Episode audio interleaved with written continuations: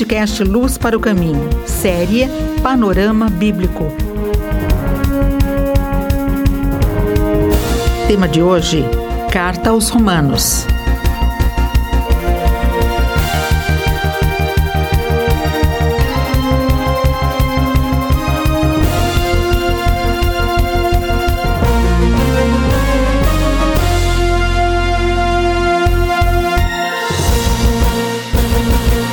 Nós estamos expondo aqui uh, sobre o panorama bíblico e eu gostaria hoje de conversar um pouco com você sobre a carta de Paulo aos Romanos. Esta é a mais robusta carta que Paulo escreveu.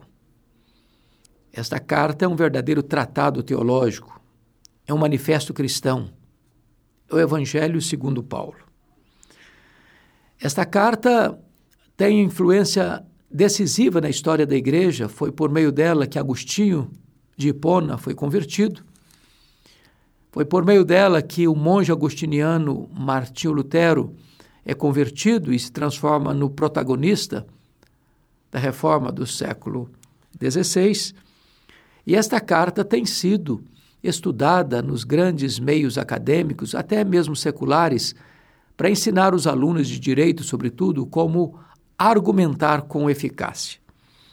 Esta carta ela trata do Evangelho, o Evangelho de Deus. E na introdução da sua epístola, Paulo vai dizer que ele tem um compromisso com este Evangelho. Ele diz: Eu sou devedor, eu estou pronto e eu não me envergonho.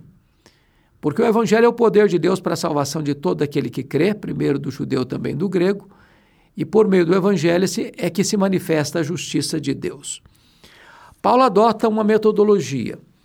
Primeiro, ele encerra todos no pecado, a partir do capítulo 1, verso 18, quando ele mostra o mundo gentílico corrompido, que desprezou o conhecimento de Deus, que anulou a verdade, que matriculou-se na escola da idolatria, que descambou para o mundo da imoralidade. Depois ele retrata que tanto os moralistas quanto os judeus são tão pecadores quanto os gentios pagãos. Todos pecaram, na verdade, e destituídos estão da glória de Deus. Depois que Paulo trata da pecaminosidade humana, da depravação total, então ele abre os portais da esperança e começa a revelar para nós a gloriosa doutrina da justificação pela fé, dando a base desta doutrina no capítulo 3 depois, no capítulo 4, ele exemplifica a doutrina da justificação, mostrando que tanto, Moisés, tanto Abraão quanto Davi, figuras centrais da história de Israel, foram justificados pela fé. No capítulo 5, ele retrata para nós os frutos da justificação, ou seja, no passado, paz com Deus, no presente, acesso à graça, no futuro, esperança da glória.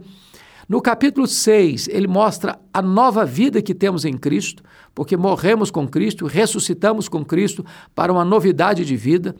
No capítulo 7, ele mostra o grande conflito ah, que existe dentro do ser humano, né? querer fazer o bem e não praticá-lo, não querer fazer o mal e praticar o mal.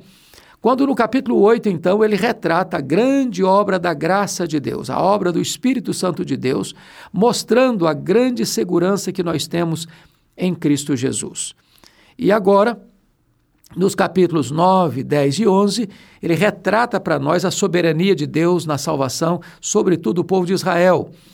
O capítulo 9 olha para o passado e mostra a eleição da graça. No capítulo 11, ele mostra o pecado do povo no presente e no capítulo 11, Paulo vai tratar do futuro de Israel, né? da restauração deste povo. Quando então ele encerra no capítulo 11, com a doxologia, a parte doutrinária da epístola. Do capítulo 12 ao capítulo 16 é a aplicação da doutrina, a maturidade cristã na aplicação da doutrina. E ele diz que um crente maduro é conhecido pelos seus relacionamentos. Capítulo 12, 1 e 2, relacionamento com Deus. Capítulo 12, 3 a 8, o relacionamento com o próximo. Capítulo 12, 9 a 13, é o nosso relacionamento com os nossos inimigos. No capítulo uh, de número 13, é a nossa relação com as autoridades constituídas. Nos capítulos 14, 15 e 16, é o nosso relacionamento com irmãos que pensam diferente de nós em áreas secundárias da vida. Então, Paulo trata nesta carta, a sua mais robusta epístola, da doutrina e da ética, do dogma e da conduta, da teologia e da vida, porque é assim que as coisas devem ser. A teologia é mãe da ética e a ética é filha da doutrina. Você ouviu o podcast Luz para o Caminho com Hernandes Dias Lopes.